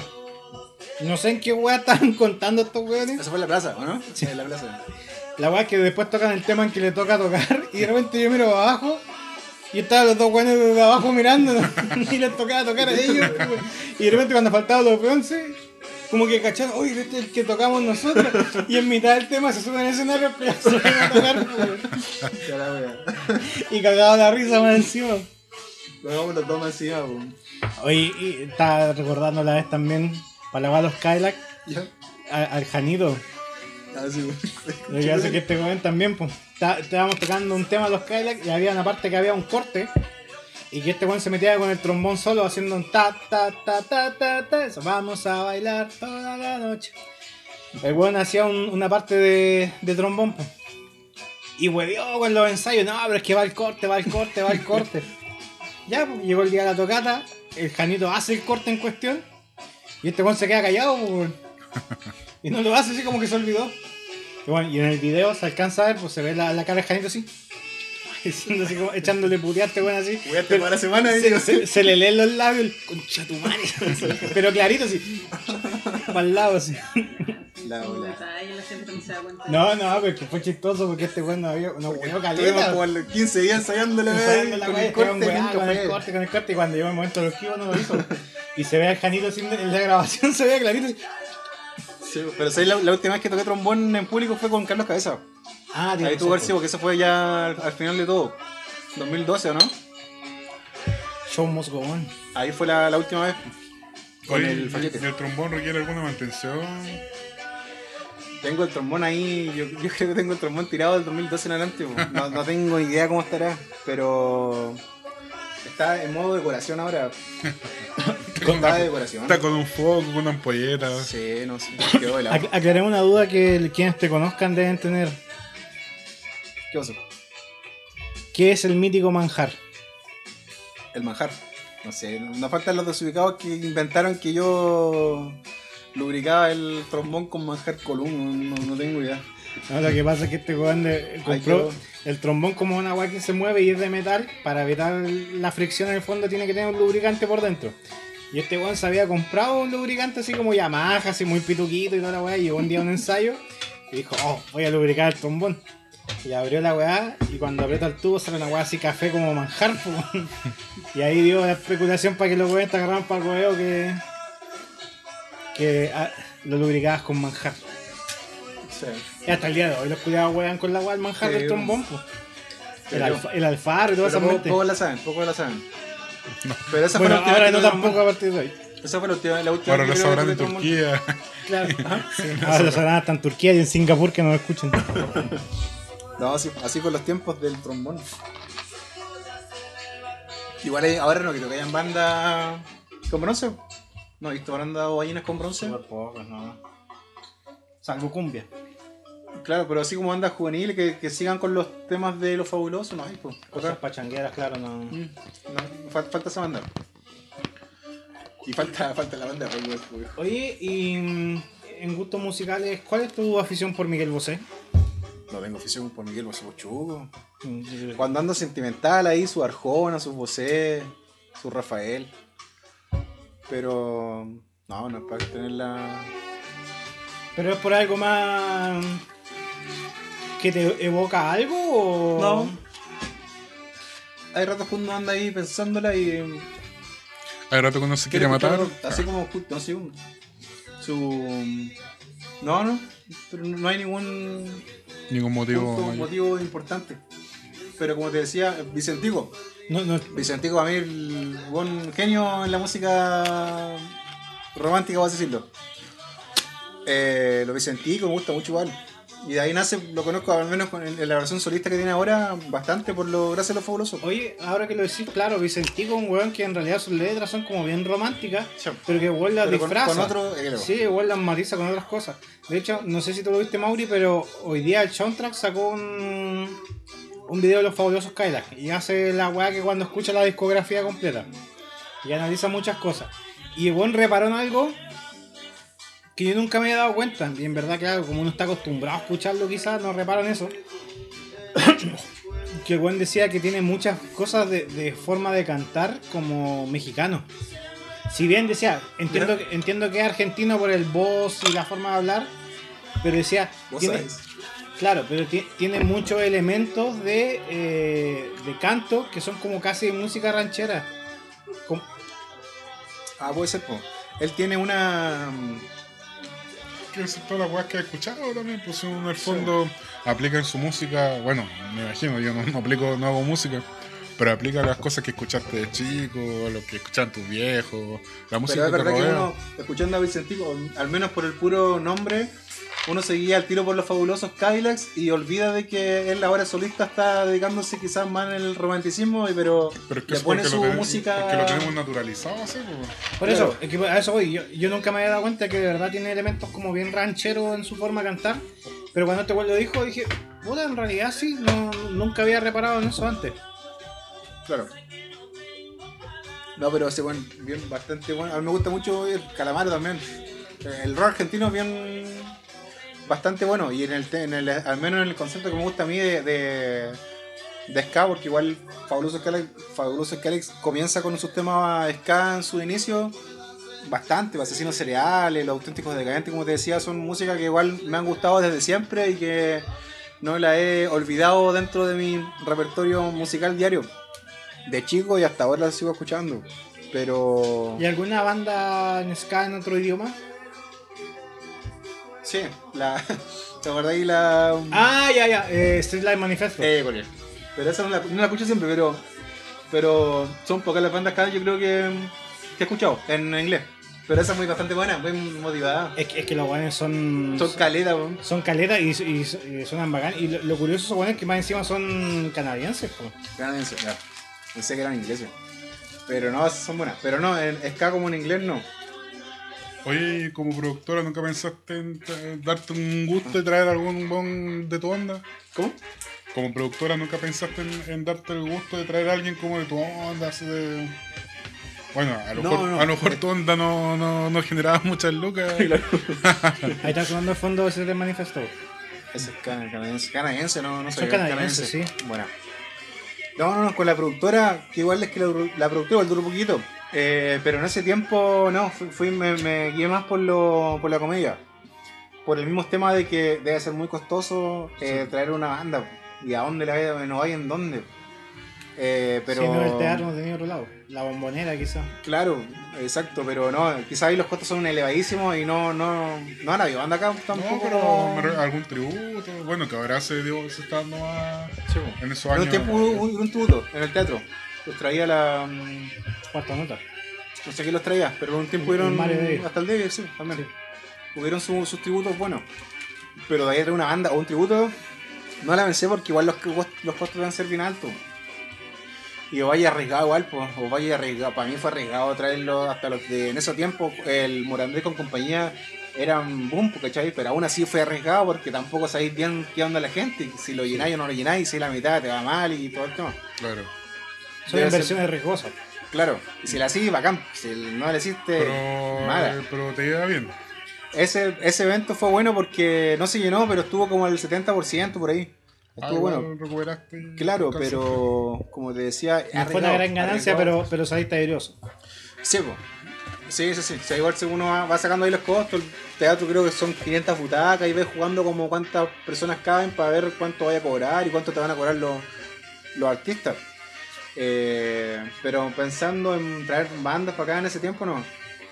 Pero deberían traer bandas acá, deberían traer bandas Deberían. buenas para acá y falta ahí algo. Yo siempre lo he dicho, deberían traer los cuervos. Los del sur. Sí. Y no pasa nada. Bueno, igual el 2020 ya se da por perdido. Se da por perdido en marzo. Creo que no Y- se contabiliza el 2020. No. Y, y- y- y Claro. quizá parte del 2021 también cuando venga el rebrote. Bueno, que nunca hemos salido No de- chiste. nunca hemos salido del primer brote en realidad, pero pero claro, hoy en día está un poco más calmado que antes. Eh, ¿Y de otro tipo de música que escuchas? Que No, yo creo que clásico. Los clásicos, eh, el, el clásico, el rock clásico inglés, pero bandas yo creo que bandas de hasta de fogata, música más viola, no soy tampoco de un estilo cerrado. Metal, a todo esto, por ejemplo, metal nu- nunca escuché metal. Eh, respeto igual hartas bandas metales, pero no. Siempre fui cerrado, siempre fui cerrado como en el estilo musical mío. Hasta ahora siempre he sido cerrado. Obviamente igual escucho, cuando hay que escuchar, bacán, se escucha todo.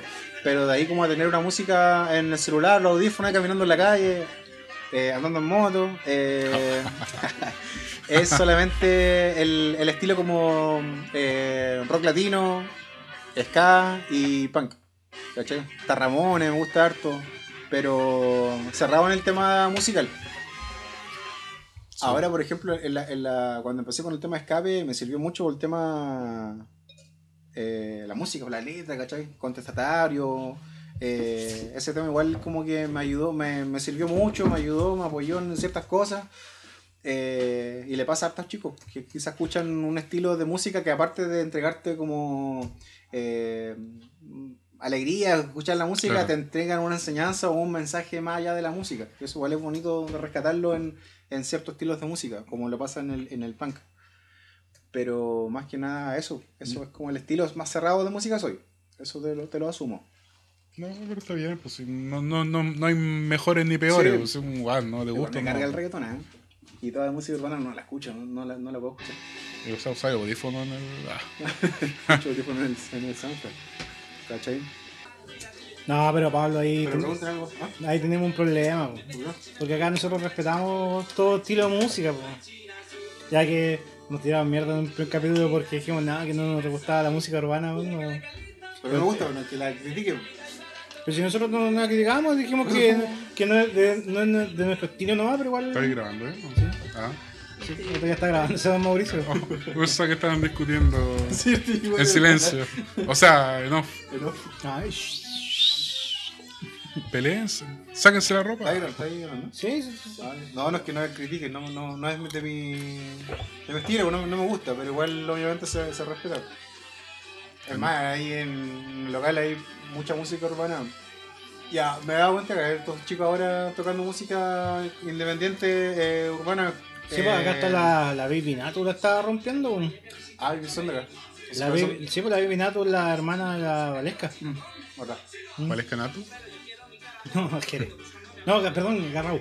Garro. Eh, sí, pues la Baby Natu hoy en Ni idea día. quién es. en todo caso. eh, de, de hecho, está, en Spotify. Este está así como bien. Ha ascendido meteóricamente, por así decirlo, el año pasado ahora. Ah, bueno, no hecho. Próximo invitado de música urbana y piscolas. Claro. Trap y piscolas. Trap y, sí, trap igual abierto. abierto Sí, abierto, pero que ahí, ahí en realidad yo me declaro ignorante el tema. No, no nosotros, sé. nosotros, a diferencia de estos locales bohemios, no vamos a cambiar el estilo musical para Oyentes, Claro, Pero ha cambiado, como- como te decía, ha cambiado harto la, la panorámica musical, como era antes, ahora. Pero la idea de rescatar eso, lo- lo- la base rockera juvenil, pues deben haber bandas acá todavía, que están recién iniciándose, pero no. puta de 43 de hecho. Y son Sí, bien po. chicos y están, están bien, están tocando super pro los, los Claro. De hecho, están invitados en su momento. Pero No, que te- te- quizá. eh, ellos sacaron un disco el año pasado. Claro. Eso. No, no, pero por eso te digo, están tocando de forma bien profesional. pues. Y son niños, son bien chicos. Bueno, el baterista es más chico. lo- Pero, pero ninguno pasa más de los 18, sino claro. Pero quizá hay en otras bandas que están en- recién en segundo medio y saben que su proyección va a ser limitada por irse a la universidad. Muchas quizás. Pero por lo mismo, de- por lo mismo lo que pasó, lo que hablábamos antes, pues en esos dos años, como sacarle el jugo localmente, Sí, pues. Y ganáis muchas cosas por experiencia, es que Claro, lo que hablabas tú, la gestión. O buscar alternativas para que sigan motivarlos durante esos tres años de, de, de media a, a que no se pierdan y, y sigan tocando. Continúen como otros proyectos que han seguido. Pues. Claro, Ultracéfalo, bueno, los, los Boston que hoy en día son flamantes. claro. Pero ahí falta esa motivación de una agrupación, yo creo, eso es lo, lo importante, Sí, porque fa- sabemos que igual... Falta, su Pablo Venegas Falta una agrupación, falta alguien ahí en persona. Su revolucionario local. Claro. Temazo ese. que- que- sí, pues ese, ese tema te lo hizo pasillo 18 a ti y a, y a tu gestión. pues. Sí. En esos tiempos, sí, pues. Esperemos y anhelemos que después que esta cuestión se componga más, eh, salgan de nuevo a flote todas estas bandas que están ahí en stand-by, porque Claro. Que bandas y muchas cosas, negocios locales que están ahí Sí, esperando que esta cuestión se, se reactive. O quizás, por ejemplo, ustedes mismos, Y ustedes que- mismos están dándole la ventana. Es que, es que esa era la idea po, de nuestra, pero nos cagó el. Pero aún así, por ejemplo, puede, puede haber con la, con la como tecnología virtual que hay actualmente, que no la había antes, puede haber hasta una página de Instagram que la administre alguien y que pueda estar subiendo las bandas, a poquito estar creando algo, ¿cachai? Un Instagram de Lima de Rock, que de hecho creo que no existe.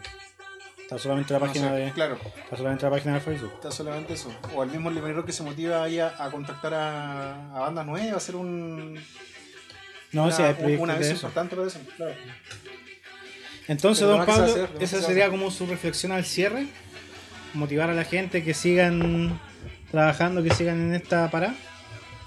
Claro, como conclusión te diría eso de... de Como un hombre que llevó al estrellato a mucha gente. Podríamos decir que fuiste como el peluche dueño de. y ahora tengo una radio. ¿eh? To- todos nosotros fuimos tus marlenes. No, no, co- como, conclusión yo creo que eso, no perder como la, la- las ganas de ambos, de alguien que pueda, de una agrupación que pueda seguir motivándolos como lo es actualmente el Limari Rock.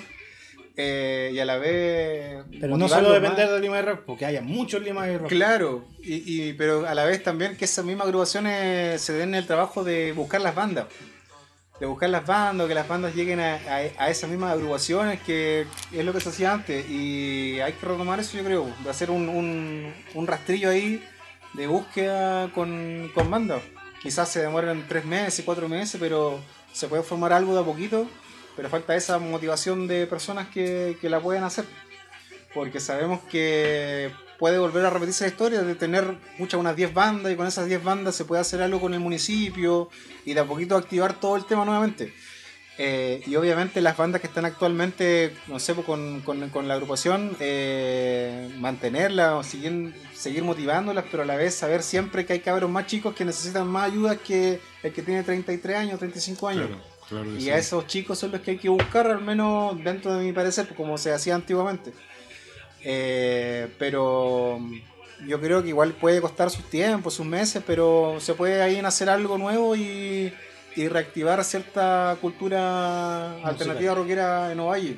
Sí, igual deben haber cabros Sí que están sí ahí, pero no se pueden dar a conocer y eso. Bueno, y incluso- cuando no se dan a conocer se limitan a. Incluso ahora, por ejemplo, en estos años también apareció Estudios Mod, que Mm. están, están digamos, apoyando apoyando, están educando musicalmente Educando a la musicalmente, gente. y también como mencionamos en el capítulo pasado con el Raúl están los Están- estudios claro, BM que tienen toda una infraestructura profesional en donde hoy en día ya tú puedes grabar un disco de calidad profesional acá en Ovalle. O sea, eso en nuestros Exacto. tiempos no, no existía. O sea, Para teníamos nada. que ir a otra ciudad para lograr eso y hoy en día se puede hacer acá. Mira, Eh, bueno, antes de finalizar, te queremos dar el espacio para que aquí ya no estamos hablando con Pablo Venegas, sino que vamos a hablar con el tío Sanfra. Tío Sanfra, por favor, díganos en qué está el Sanfra en este momento, cómo podemos ubicarlo, qué podemos encontrar. Cuéntenos. Mira, actualmente nosotros estamos trabajando desde marzo eh, con el servicio delivery al 100%. Estamos trabajando de martes a domingo, los 6 días a la semana, eh, en un horario nocturno de 8 de la tarde, de 7 de la tarde hasta las 12 de la noche, con envío a domicilio, con retiro en el local, con lo que ofrecíamos en el bar, lo hacemos con entrega a, a domicilio. ¿Algún Pero costo la entrega? Mira, sí, tiene, tiene limitantes nuestro servicio. Nuestro servicio no es comida rápida. No es bar rápido. Eh, es todo programado con reserva. eh, mientras uno más temprano reserve, más, más opciones de, de elegir el horario de llegada a la casa eh, tiene. Eh, siempre hacemos esa clasificación. No somos comer, no es que tú me escribas y te va a llegar el producto a, a la media hora. ¿no? Uno desde la tarde empieza a reservar y la gente empieza a reservar los cupos. Eh, estamos con esta alternativa, como te decía, desde marzo en adelante y la queremos mantener porque nos ha ido muy bien. Y ahora estamos ya haciendo algunos detalles eh, internos, remodelaciones de baños, de cocinas, del segundo piso ahora la semana que viene. Y esperando que termine el toque de queda y que llegue el verano para poder eh, abrir el local eh, también en modo reserva. El local también se va a abrir con otro concepto, el, como Speakeasy, que es, una, es un bar quizá eh, más, eh, más selectivo, por así decirlo.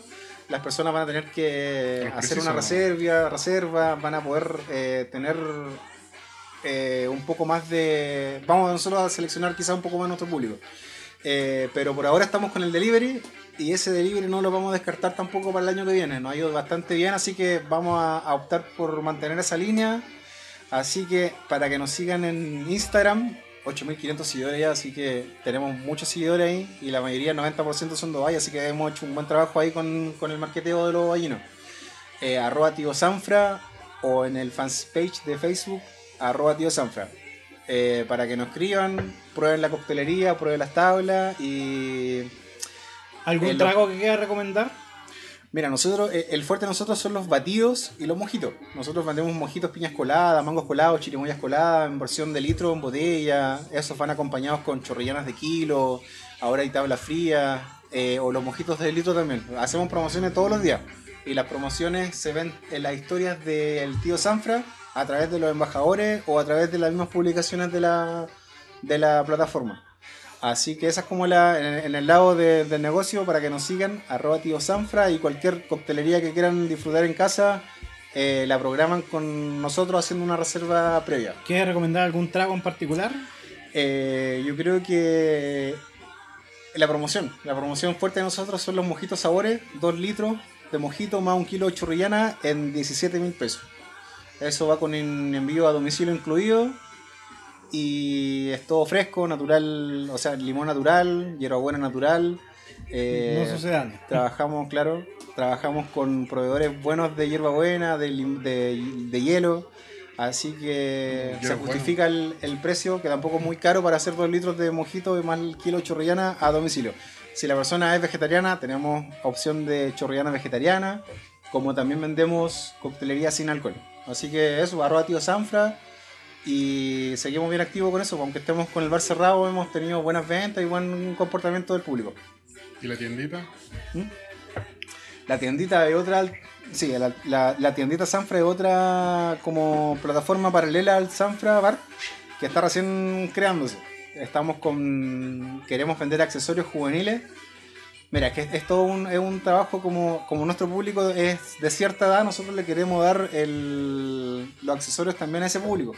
Eh, de 20, 40 años como el fuerte, queremos, estamos vendiendo actualmente billeteras, relojes para mujeres, para hombres, pulseras, eh, pulseras volcánicas. eh, eso lo estamos haciendo con una página aparte, Tiendita Sanfra, que está, como te decía, recién naciendo, pero el fuerte la queremos hacer en, en verano, con más cosas, quizás mismo ahí mismo local con una, un espacio físico.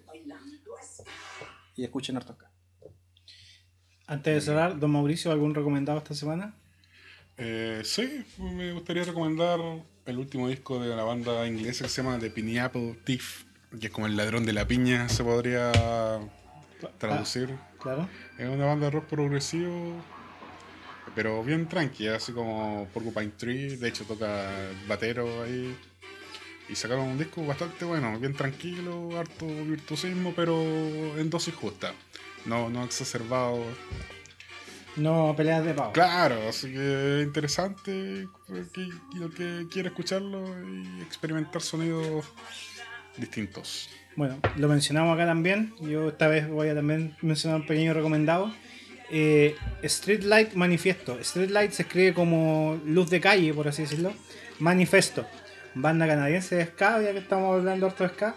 Y que es una banda bastante buena y bastante oreja. Son, es entretenido de escuchar y súper completa. O sea, la- el fuerte de la banda en sí son los bronces. Es, es bien motivante. Motiva, motiva harto a esa banda. Sea, Oye, ya que eran canadienses. ¿eh? Vale. Y, Entonces- y bueno, y también que mandarle un saludo a Cuaderlandia que, que, Sí, no- que también. nos hizo nuestra nueva imagen corporativa. Sí, que pueden ver nuestro nuevo logotipo ahí. Así que, En algún momento estaremos regalando stickers de Rocky Claro. Piscola para los que quieran. así que tenemos nada, un saludo a quien nos hizo el logo. Hizo lo posible meter un logo a est- a estas dos personas. Sí. Eh, De una forma- síganla, busquen vean su trabajo, si necesitan algún logo, alguna cosa. Coticen, precios módicos. sí, una muy buena alternativa. Cuaderlandia en, en Instagram. Y eso, queremos, con esto ya damos por cerrado el capítulo de hoy. Muchas gracias nuevamente Pablo por la disposición, por haber decidido venir a hablar de Lima y Rock, que Yo no la, no la he hecho nunca. claro. Y, Oye, y- y antes de, a propósito de Limari Rock, igual un saludo, siempre nos saluda en su podcast a Daniel en, en Proyecto Limari.